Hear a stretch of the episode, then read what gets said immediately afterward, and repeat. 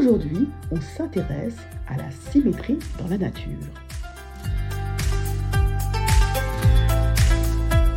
Bonjour et bienvenue sur la baguette mathémagique, le lieu où on donne à votre enfant le pouvoir de briller en mathématiques. Alors aujourd'hui, on oublie, fini les mathématiques barbantes. On va découvrir comment la symétrie rend notre monde plus fascinant. Allez, c'est parti Laissez-moi chausser mes lunettes, je lis la définition du Larousse. La symétrie, c'est une correspondance de position de deux ou plusieurs éléments par rapport à un, point, à un plan médian. Par exemple, vérifier la parfaite symétrie des fenêtres sur une façade. Est-ce que c'est clair pour vous? Hmm, Pas vraiment. Essayons notre définition du Larousse. c'est une transformation affine qui a un point M associe un point M' tel que milieu de MM' est, soit un point fixe, entre parenthèses symétrie centrale, soit un point d'une droite ou d'un plan H1, le segment MM1 étant alors parallèle à une droite ou un plan H2 séquent avec H1. Voilà. Vous aussi, vous êtes perdu Alors, essayons une définition plus naturelle de la symétrie. Symétrie dans la nature. Eh bien, imaginez un papillon posé sur une feuille. Alors, on dessine une ligne droite qui va du bout de sa tête jusqu'au bout de son corps. Eh bien, chaque aile est l'image miroir de l'autre. C'est-à-dire que si vous pliez le papillon en suivant cette ligne, les deux moitiés se superposent parfaitement.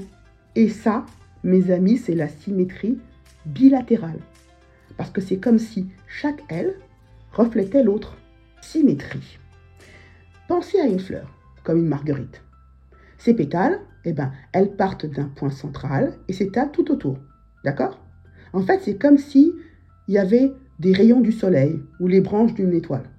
Eh ben, si on tourne la fleur, les pétales restent disposés de manière uniforme au centre, tout autour du centre. Et bien ça, c'est ce qu'on appelle la symétrie radiale. Radiale pour rayon. Enfin, on pense rayon, cercle. D'accord? Eh ben, chaque pétale est espacé de manière égale.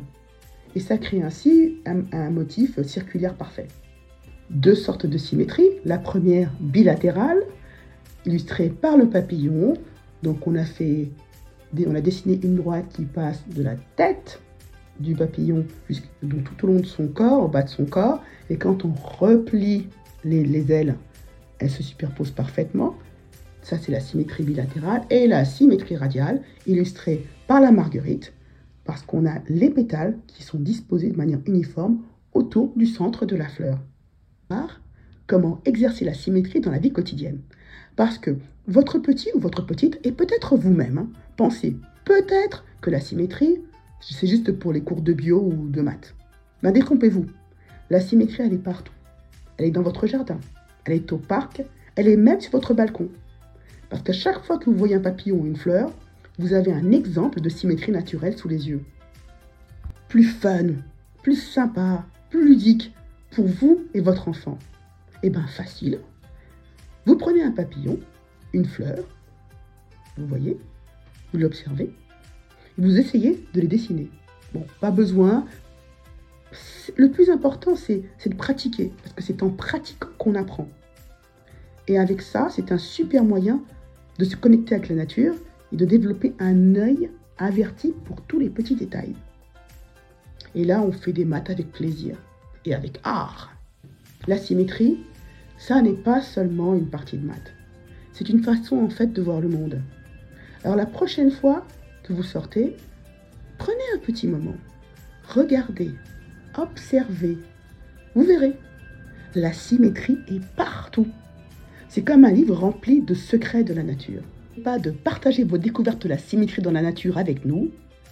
En tout cas, à la prochaine pour un nouvel épisode passionnant de la baguette mathémagique, le lieu où on donne à votre enfant le pouvoir de briller en mathématiques.